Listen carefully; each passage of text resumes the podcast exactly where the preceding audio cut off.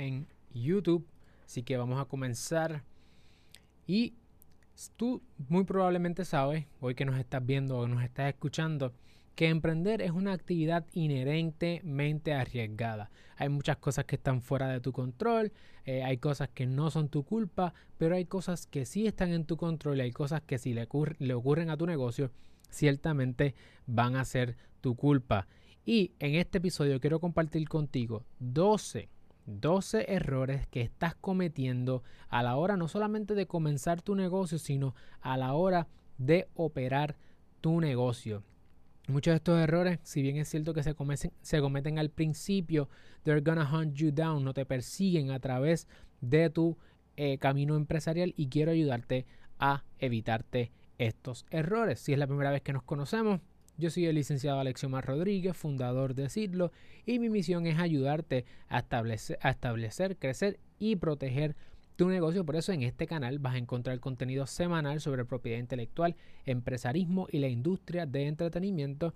También eh, soy el creador de este segmento eh, live que se llama Cuatro Espacios, donde de lunes a jueves compartimos distintos espacios con contenido para ti. Los lunes como hoy hablamos sobre lunes de logística empresarial y quiero compartir contigo estos, estos errores porque ciertamente eh, te van a ahorrar mucho, mucho dinero, mucho tiempo de empresarismo, muchos recursos en tu camino y te van a ayudar a maximizar los recursos que tienes máxima en este en medio de la crisis en la que estamos. Así que si estás motivado, si estás motivada por comenzar con los 12 errores más comunes que tú te vas a evitar, porque te los vas a evitar desde hoy, quiero que dejes que me dejes un like en el video y que te suscribas al canal si no te has suscrito. Además, puedes ir dejando tus preguntas si estás en la versión live de este episodio y que nos sigas en las distintas plataformas de redes sociales si todavía no lo has hecho. Ciertamente lo que estamos hablando aquí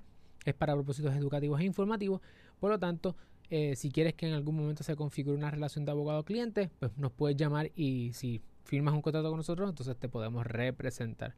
Quiero aprovechar para darle saludos ahí a Migdalia Román, a Slen Slen, saludos a todos los que se van conectando están por aquí súper motivados porque están participando y apoyando esta iniciativa. Así que pueden ir dejando también sus preguntas para contestarlas al final. Bueno, vamos a comenzar sin más preámbulo. ¿Cuáles son los 12 errores más comunes que cometen las empresarias y los empresarios al comenzar y al operar sus negocios? Me dicen que no se escucha. ¿Cómo va a ser? No me digas una cosa como esa. Sí, sí, sí. Vamos a ver, asegurarnos que todo esté en su... Que todo esté en lugar. Vamos a ver. Vamos a ver rápido. Ah, mira, sí, sí, sí, se escucha así. Bueno, seguimos. ¿Cuáles son los primeros? Los 12 errores. Los 12 errores. Vamos a hablar de el primero. El primer error. El primer error es que no se planifican. No se planifican. ¿Por qué yo digo que este es el primer error? Porque si usted no se planifica, gracias por, por confirmarnos que se escucha, gracias. Si usted no se planifica, ¿qué es lo que pasa? Que usted no sabe eh, qué es lo que le toma hacer, cuál es el tiempo que le va a tomar emprender su negocio en particular, eh, a lo mejor usted no, si usted no se planifica, no sabe hacia dónde se dirige. Si usted no sabe hacia dónde se dirige, ciertamente usted no va a llegar. Así que es importante que usted se planifique, que usted se eduque y que busque asesoría. ¿Qué quiere decir esto? Mira, es importante, aquí se nos dice, quiere montar un negocio de postre para vender en la calle. Tremendo. Vamos a ver, vamos a utilizar ese modelo de negocio como ejemplo hoy. Si él quiere vender eh, un negocio de postre para vender en la calle, tiene que pensar, tiene que planificarse, ok, yo quiero montar este negocio. Tiene que saber qué permisos necesito. Tiene que saber cuánto dinero necesito invertir en mi negocio. Saber también eh, cómo hacer las cosas, ¿verdad? No solamente la parte del negocio del postre, sino y qué tipo de postre. Eso es una pregunta que uno siempre se debe hacer. Sino a quién le voy a vender, cómo le voy a vender, eh, dónde se encuentran esas personas ahora mismo en medio de esta, de esta crisis, donde todo el mundo está escondido en las casas, en protección. tiene que planificarse y por eso se, y eso se le hace un modelo de negocio. Así que tienes que saber todas las cosas, no solamente desde el punto de vista del producto o servicio que vas a vender, sino tienes que saber también la, asesoría, los requisitos, eh, sea de contabilidad o los requisitos legales que tienes que cumplir a la hora de poder montar, crecer y proteger tu negocio. Uno de los errores, por, una de las razones por las cuales yo menciono este error, es porque, por ejemplo, una de las cosas es, igual que sigo diciéndolo, pero cuando las personas emprenden, no saben que hay un montón de incentivos contributivos en distintas jurisdicciones, en distintos países, estados, donde quizás se pueden ahorrar tiempo, dinero en el proceso empresarial o hay iniciativas que incentivan que la gente haga ciertos tipos de modelos de negocio y muchas veces la gente entonces comienza, se lanzan y no sabían que había un incentivo y al no saber que existía ese incentivo, ahora no pueden echar para atrás porque muchas veces esos incentivos son eh, que tienes que tomarlos antes de comenzar. Y eso es un error bien común, al igual que cuando quieren hacer quizás importación de productos o exportación de productos, no saben que hay unos requisitos, hacen las cosas y se encuentran quizás con aduana que les dice no puedes hacer esto, no puedes hacer lo otro y les sale muy caro. Entonces no se planifican, pierden tiempo, pierden dinero. El segundo error que cometen las empresarias y los empresarios es que tienen las expectativas equivocadas. Las expectativas equivocadas, ¿qué quiere decir con eso? Es piensan que se va a hacer dinero desde el primer mes que emprendan. Eso no es así. Eso no es cierto. Muchas veces hacer dinero toma tiempo y no es hasta el segundo año, no es hasta el tercer año que uno empieza a hacer un dinero suficiente como para generar unos ingresos que, que, redunden en ganancia.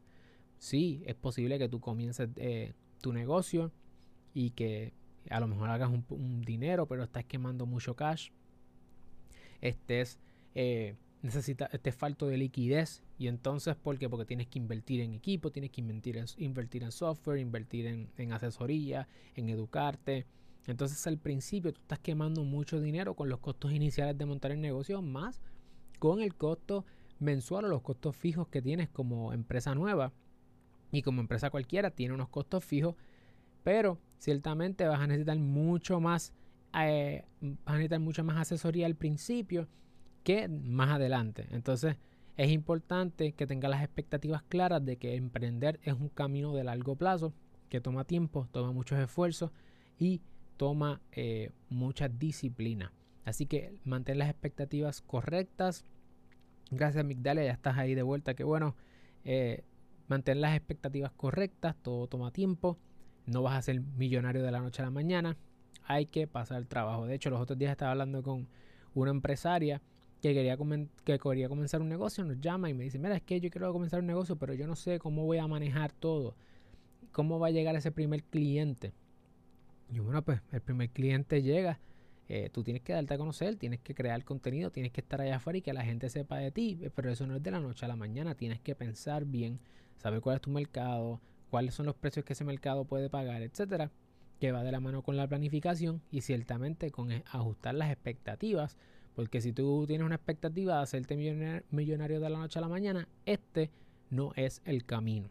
Así que tener las expectativas equivocadas, error número dos. Error número tres, no conocer tu negocio. Y de hecho, Estamos eh, con las primeras tres, tienen que ver con desde el punto de vista de tu mentalidad como empresaria, empresario y tu acercamiento al empresarismo. Ya los próximos son mucho más detenidos respecto a asuntos de marca, asuntos, asuntos corporativos, asuntos de contrato. Así que por ahí. El número tres es no conocer tu negocio. Tengo personas que yo le pregunto, ¿y cuál es tu propuesta de valor? Eh, no saben cuál es la propuesta de valor, cuál es tu mercado nicho, cuál es tu cliente ideal eh, cuál, dónde es que tu cliente ideal trafica más. ¿Dónde es que está tu cliente ideal? ¿Qué plataforma? ¿Cuánto más, qué es lo que se dedica? O el perfil demográfico de tu cliente. A lo mejor no sabes cuánto, cuánto tú estás metiéndole en, en Facebook Ads, en anuncios de Facebook. Hay muchas cosas del negocio que muchas veces las personas no conocen. Y al no conocer esto, pues ciertamente no estás dominando tu negocio. Si tu negocio le está yendo algo mal, no sabes cuáles son los elementos que comprenden tu negocio. Por lo tanto, no estás en control. Y si no estás en control, no puedes pivotear, no puedes hacer cambios. No estás dirigiendo tu negocio de la manera óptima. Y eso te puede traer problemas, problemas eh, de negocio, problemas legales y distintos tipos de situaciones que tú quieres evitarte. Tienes que conocer tu negocio. Error número 4. Ahora vamos para marcas. Esos primeros tres tienen que ver con el negocio, con tu mentalidad, con tu acercamiento a lo que estás haciendo. Número 4. Escoger un nombre que no es protegible. Están cogiendo nombres que bajo el derecho de marcas no es protegible.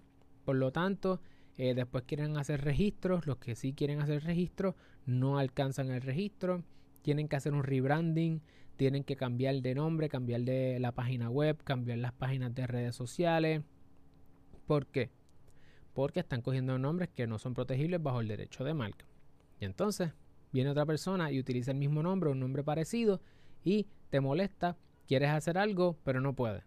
Así que es importante que usted se proteja y que escoja mucho antes en el proceso de planificación del negocio un nombre protegible. De hecho, recientemente estuve en comunicación con unas personas donde les mencioné, mira, tu marca es posible que dé problemas frente a una marca X. Y me contestaron, bueno, es que eso, el, el, análisis es mucho más que eso. Y obviamente uno se empieza a dar cuenta cuando las personas no conocen del derecho marcario o no lo conocen ¿verdad? a profundidad. Y a veces se nos olvida que ponerle una letra, un nombre, ponerle un número, un nombre, ponerle un color distinto, no hace que una marca sea protegible. A veces ustedes allá afuera están, eh, y tú particularmente que me estás viendo y me estás escuchando, te pones a ponerle una K en vez de una C, un 3 en vez de una E, tú empiezas a hacer este tipo de asuntos pensando que eso va a hacer que tu nombre sea más protegible. Quiero que sepas que no. El análisis que se hace es el de probabilidad de confusión y tiene entre 5 a 7 elementos a considerar. Por ejemplo, ponemos dos marcas y las marcas son todo, no solamente es un nombre, es un todo. Eh, pero hay que ver cuál es la parte sustantiva o más fuerte de la marca. Muchas veces, si es una marca famosa, es el nombre. Por ejemplo, Toyota. Tú no puedes tener ninguna marca eh, que sea con la palabra Toyota. ¿Por qué? Porque Toyota es una marca, lo que se le llama bajo la ley de marca, una marca famosa.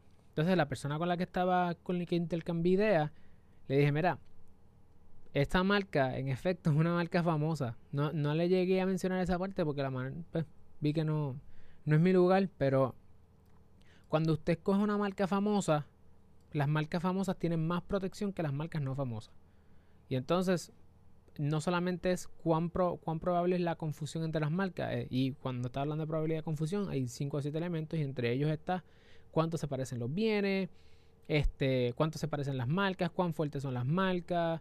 Eh, hay varios elementos, y uno de ellos tiene que ver, y una de las cosas es que si una marca es famosa, no hay que hacer todo ese análisis en muchas de las situaciones. Y porque hay una cuestión que se llama dilution, o que una marca es tan famosa que utilizarla para otra cosa le hace daño a la marca per se. Y usted tiene que hacer lo siguiente, antes de usted ponerse a coger nombres de marcas famosas o nombres que pudieran parecerse, busque un abogado de marca, busque un abogado de marca que le haga lo que se llama un clearance report, un, un análisis sobre la probabilidad de confusión de su marca para que usted pueda tener un nombre que sea protegible y que sea bien, que sea un nombre fuerte. ¿Por qué? Yo dice, bueno, pero es que nada, yo la cojo, esa es la que me gusta. El, diseñador gráfico, con quienes yo trabajo muy de cerca por ser abogado que trabajo con marca, te va a decir, mira aquí tengo las anotaciones, te va a decir, este, mira, tú tienes que hacer un buen análisis porque tienes que saber quién es tu competencia, tienes que hacer varias, ¿verdad? Tienes que tomar en consideración varias cosas porque a la hora de yo hacerte el branding, que tú estás pagando un dinero por eso, y no vamos para atrás, ¿ves? Y muchos de los diseñadores gráficos amigos míos pues me llaman y me dicen, mira, tengo esta marca y a veces hacemos un análisis de, probabilidad de confusión para ver si vale la pena verdaderamente que esa persona proceda con esa marca. Porque una vez que tú, tú inviertes tu dinero en una, en una identidad corporativa, es bien difícil echar para atrás. No solamente por el, asunto de dinero, sino el apego emocional. Vamos entonces al quinto error y es que no solamente cogiste una marca que no es protegible, sino que lo más seguro no ni registras tu marca. Hemos tenido, hemos representado clientes que no registran sus marcas eh, a tiempo, no lo hacen tan pronto como pueden, se toman su tiempo y después buscar remedios en los tribunales es bien difícil o buscar remedios en las agencias administrativas es bien difícil. Así que es importante que usted se asegure de tener una marca no solamente que sea protegible, sino que la registra a tiempo. porque el registro a tiempo le va a dar acceso a un montón de remedios que sin, sin, sin el registro pues no tuviese. Además, ¿qué pasa con las marcas que no son protegibles? Que te expones cuando son, hacen la solicitud de registro, ¿verdad? Por ejemplo, una marca que tenga el nombre de Gucci mezclado o de Louis Vuitton o algo así que suene, porque usted, aunque usted no lo crea, hay gente que se pone a estar mezclando conceptos de marcas famosas en sus marcas. Eh, una marca que tenga algún elemento de Toyota o algún elemento de marcas famosas, hacen la solicitud de registro. Cuando llega la solicitud de registro, el oficial examinador que recibe la marca te va a decir, anda, parcirete, yo no te puedo registrar esto. No solamente eso, es que aunque pasara por, aunque el oficial examinador no te dijera nada, la marca, ¿verdad? Toyota o la que sea, se puede oponer. Y eso abre, eso abre un proceso litigioso dentro de la agencia y eso te va a costar un montón de dinero.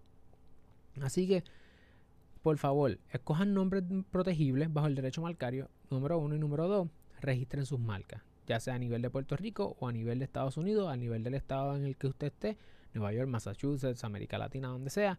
Y si va a hacer negocios en Estados Unidos, también haga la solicitud de registro allá.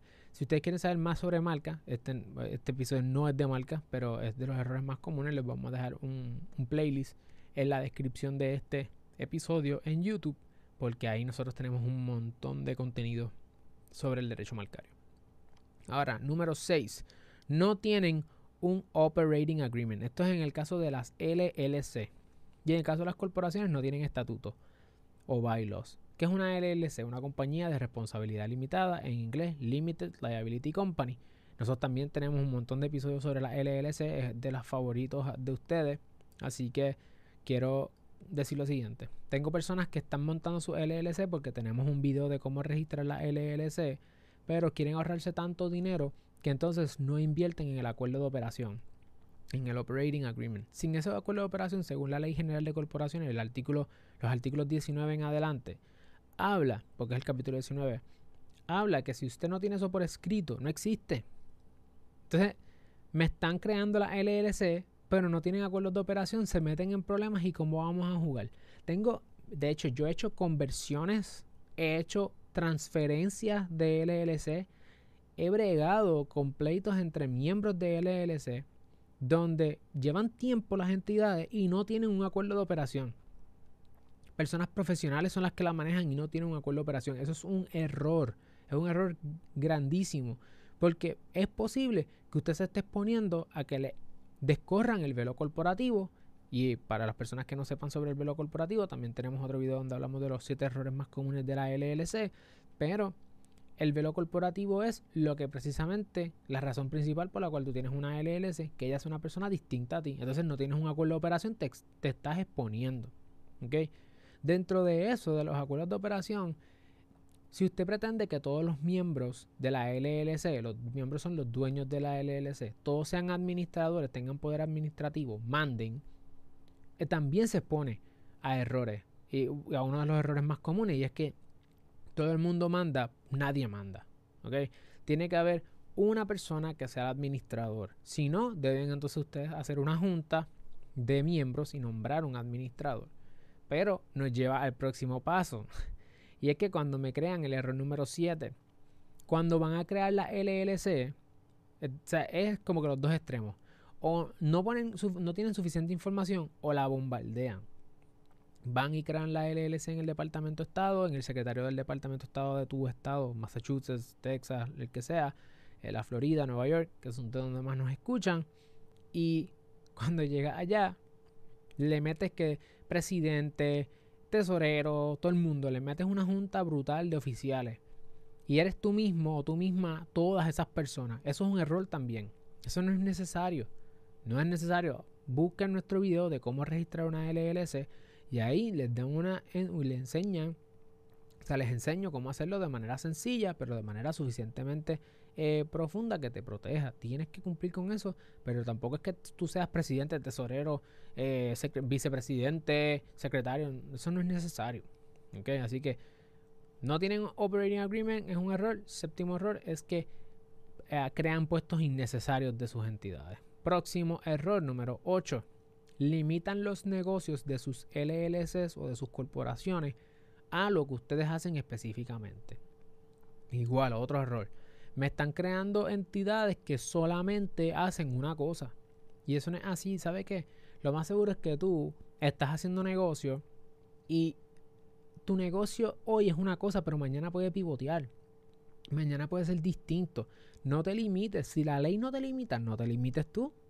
No te limites, pon que tú puedes hacer cualquier tipo de negocio. Y de nuevo, nuestro video sobre la LLC, cómo registrarla, habla sobre eso. Así que no te limites. Error número 9. Error número 9 es uno de los errores que me están llamando cada vez más. Estoy poniendo información pública en los documentos públicos. O sea, información privada, perdón. Información privada en documentos públicos. No hagan eso. ¿Por qué no quieres hacer eso?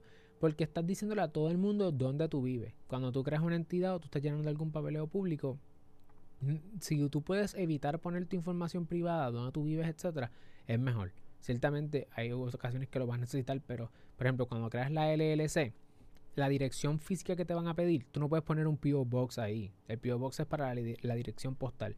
Para la física, te recomiendo que si tu negocio es un. Tú eres proveedor de servicio o tú tienes un dropshipping, el modelo de dropshipping de e-commerce, si eso es lo que tú haces, social media manager, diseñadores gráficos, consultores, coaches, etcétera, si eso es lo que tú haces, yo te, te recomiendo que busques un coworking space.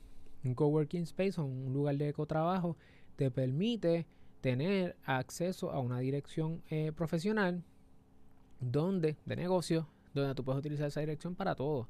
Y eso es un súper beneficio. Al igual, el uso de esa dirección te permite sacar eventualmente tu, tu permiso único domiciliario, que en el caso de la, del coworking space es lo que se le conoce como una carta consulta.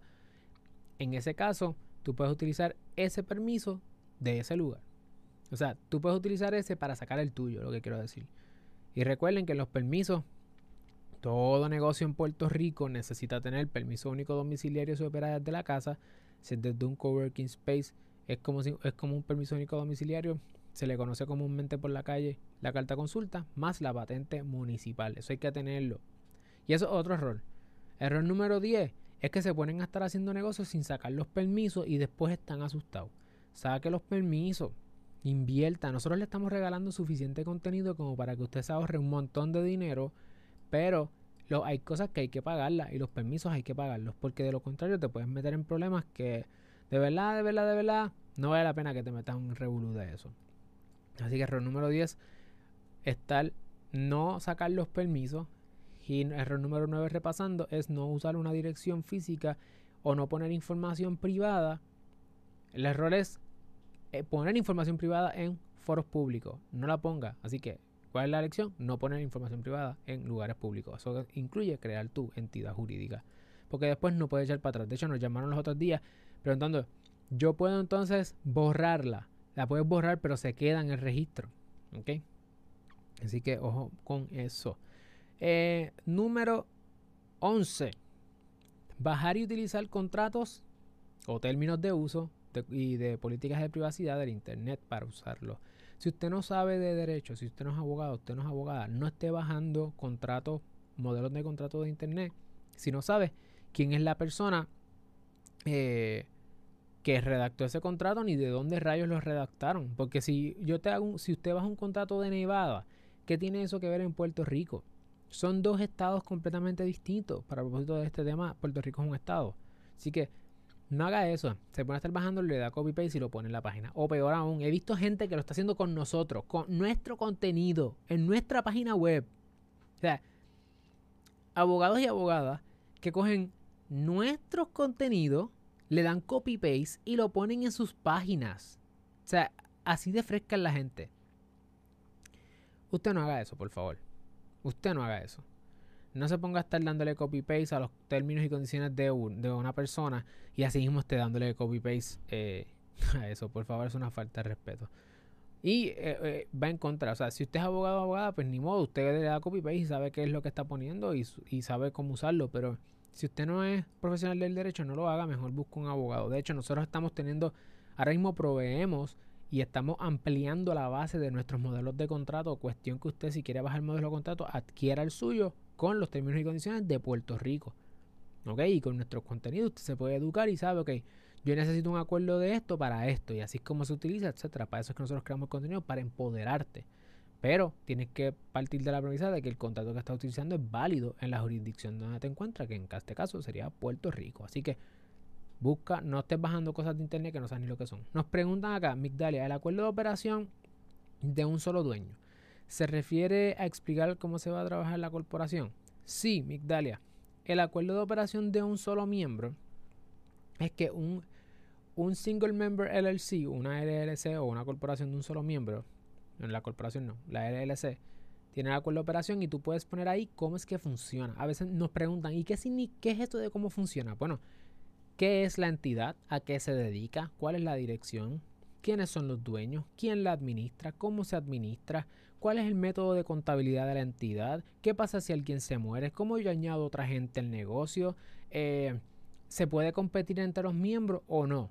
¿Cuál es la línea de crédito de la LLC si va a haber alguna? cuál es el medio, o sea, la LLC, cuál es la indemnización que le da la LLC a sus miembros. Hay un montón de cosas que se tienen que establecer ahí. Y nosotros ahora mismo tenemos un modelo que incluye lo, elemental, tanto para la LLC de un solo miembro como para la LLC de dos miembros, donde uno va a ser el administrador. Así que más o menos eso es lo que hay. Este, los tenemos en español, que yo sé que es una de las cosas que más les preocupa. Los tenemos tanto en español como en inglés. Así que sí, esas son las reglas de juego al interior de cómo es que funciona la entidad. Entonces, eh, tenemos acá el número 11. No, número 12 ya. Utilizar la categoría incorrecta de empleado contratista. Usted trae gente. Bueno, eh, utilizar las nomenclaturas incorrectas. Punto. No le llames socio a alguien que no es tu socio. No le llames empleado a alguien que no es tu empleado. No le llames contratista a alguien que no es tu contratista. ¿Ok? Tengo muchas personas, él es empleado por servicios profesionales. Esto es una senda mezcolanza y mezcla horrible que te puede traer problemas a corto, mediano y largo plazo. Una persona que es empleada es empleada. Una persona que es un contratista independiente es eso mismo. Es una persona independiente que tú lo contrataste para algo. Y una persona que es un socio es un socio. Un socio es una persona que comparte ganancia y, comparte pérdida. Eh, en tu negocio. Así que no nombres, no le des nombres a la gente que después te va a arrepentir de después arrepentirte de habérselo dado. Nos preguntan acá en YouTube, ¿dónde puedo conseguir los modelos? Pues mira, los modelos nosotros los tenemos a la venta en nuestra página de sitlopr.com slash o diagonal precios. Ahí usted puede, Sitlo se escribe S-E-E-D de semilla, L-A-W de ley, prdepuertorico.com, diagonal precios. Y ahí usted va a ver la manera en que nosotros trabajamos. Entra la parte de precios fijos y ahí si le interesa el precio, nos puedes escribir. Estamos trabajando con crear una tienda e-commerce con todos los modelos.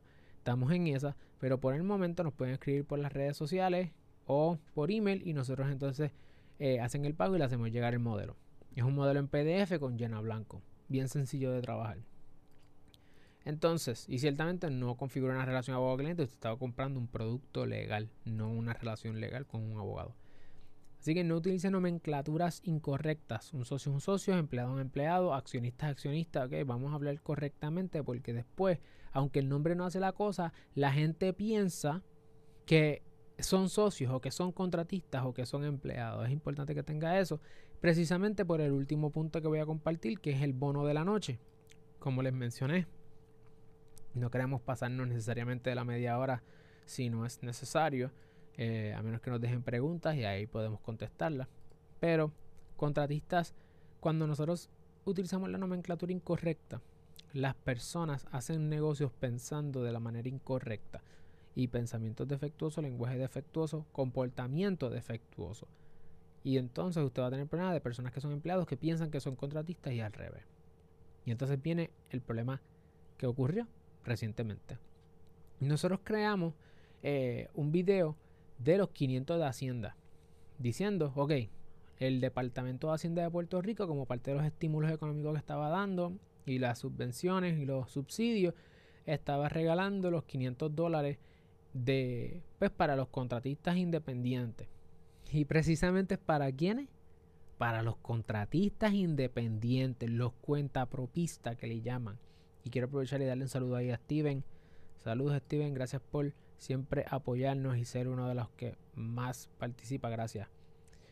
Cuenta propista. Entonces tengo personas, nos llenaron en los comentarios del video diciéndonos, mira, es que yo soy, un contratista independiente desde yo no sé cuánto y se me venció o yo nunca saqué mi seguro social patronal ni saqué mi certificado de registro comerciante y entonces tenemos un montón de personas que son contratistas desde el punto de vista legal con sus patronos, patronos entre comillas, ¿verdad? siendo la persona que te contrata y no, habían tenido, no tenían ninguno de los papeles o ninguno de los documentos que necesita tener un cuenta propista en Puerto Rico. Por lo tanto, se quedaron sin poder sacar los 500 de Hacienda. Eso nos pasó un montón, nos escribían, nos bombardeaban, no solamente a mí, eh, sino a nuestro amigo eh, eh, Giancarlo Esquilín, el CPA, y también a Melvin Quiñones de Contabilidad Comercial y otras personas los estuvieron bombardeando, pidiendo la ayuda de que mira, yo no tengo... yo no tengo el certificado de registro comerciante, el SURI, ¿qué voy a hacer? Ay, ay, ay. Yo sé que esto es bien difícil, pero precisamente es una profecía anunciada. Se les vino diciendo que tenían que hacer sus cosas bien. ¿Qué necesita un cuenta propista? Necesita sacar su seguro social patronal. Tenemos un, un video sobre eso. Eh, tiene que sacar su eh, certificado de registro comerciante en Suri. Entonces, llegan a Suri y me dicen, ah, mal es que en este video de Suri sale para la LLC. Sí, y les digo que tienen que leer. En su mismo dice que usted tiene que seleccionar el individuo comerciante si va a hacer un DBA. Eso es un ejemplo para la LLC. Eso no es que es para todo el mundo. Es importante que usted sepa eso. Que, usted tiene que leer más. crear una cuenta como individuo comerciante. Y de ahí, entonces usted saca su, certificado de registro comerciante bajo Suri. Y sencillo, se acabó. Con eso usted debe tener un contrato por escrito con, su, con la persona que lo esté contratando para asegurarse de que en efecto usted es un contratista. Así que, por favor, utilicemos la nomenclatura correcta para poder eh, hacer las cosas bien y que después cuando ocurran cosas como esta, donde hay incentivos y hay oportunidades de negocio o, de incentivos contributivos como en este caso, que usted no se me quede en el gate diciendo, diache, mano, viste, porque, porque yo estoy seguro que esto va a traer un montón de problemas ahora cuando, ¿verdad? cuando vayamos a lo próximo. Van a haber muchas personas reclamando que ellos eran contratistas y no empleados, etcétera, etcétera, y van a haber eh, un montón de problemas y de litigios. Y yo no quiero que usted sea parte de eso porque eso cuesta muchísimo dinero y a veces ni vale la pena. Así que repasando los dos errores, lanzarse sin planificarse, educarse o buscar asesoría. Ya no hay excusa. Este, este, esta página nuestra en YouTube tiene muchísimo contenido y obviamente en el formato podcast estamos tratando de mantener el mismo contenido en ambas plataformas para que se beneficien. Así que tienes que planificarte, tienes que educarte y esta plataforma es para eso. Y si quieres buscar asesoría, ciertamente en la descripción de este episodio y del podcast vas a encontrar allí nuestro Calendly para que hagas tu asesoría con nosotros. No queremos que te pierdas de incentivos ni de oportunidades de financiamiento temprano en tu carrera. Número dos, tener las expectativas equivocadas. Número 3. No conocer tu negocio. 4. Escoger un nombre que no es protegible. Eso incluye a esas personas que utilizan nombres o parecidos a marcas famosas que se están metiendo, se pueden meter en un problema y ciertamente eso es algo que les puede costar muchísimo dinero cuando vayan al próximo paso que es que no registran sus marcas y los que someten las solicitudes de registro a tiempo, que lo hacen bien, se pueden encontrar con que su marca no es protegible y pueden tener hasta problemas eh, legales. Así que por favor registren sus marcas número 5, número 6. Tienes una LLC, pero no tienes un Operating Agreement. Lo necesitas obligatoriamente. Número 7. Limitas tu negocio eh, en la descripción de tu compañía, de tu corporación cuando lo registras. No hagas eso. Todo lo que pueda hacer la ley, eso es lo que puedo hacer yo. Número 8. Poner un montón de puestos innecesarios en tu LLC. No tienes por qué tener presidente, vicepresidente, todo el mundo y que todo seas tú. Mantén una estructura lean y sostenible. Número 9, dirección. Pones dirección que no, o pones información en foros públicos que se supone que sea privada. Ten mucho cuidado. Inclusive ahí que mencionamos el asunto del beneficio del coworking space, no solo para propósitos de mantener privacidad en tu información, ¿verdad? Que la gente no sepa dónde tú vives, etcétera, sino que también puedas entonces utilizar un coworking space, un espacio de trabajo, para poder eh, diligenciar tus permisos, que es otro de los errores bonos que mencionamos, que no están sacando los permisos y como no sacan los permisos, después tienen miedo a crecer su negocio porque están ilegal y van a tener que entonces muchas veces borrar ese negocio y comenzar desde cero y eso cuesta un montón de dinero. Número 10. Bajar y utilizar contratos y términos de uso, términos de condiciones, políticas de privacidad, todo del Internet de manera gratuita, cuando esos contratos muchas veces no son ni, ni enforceable en Puerto Rico, no son legales. Número 11, utilizar la categoría incorrecta de empleado, socio, contratista, miembro, accionista.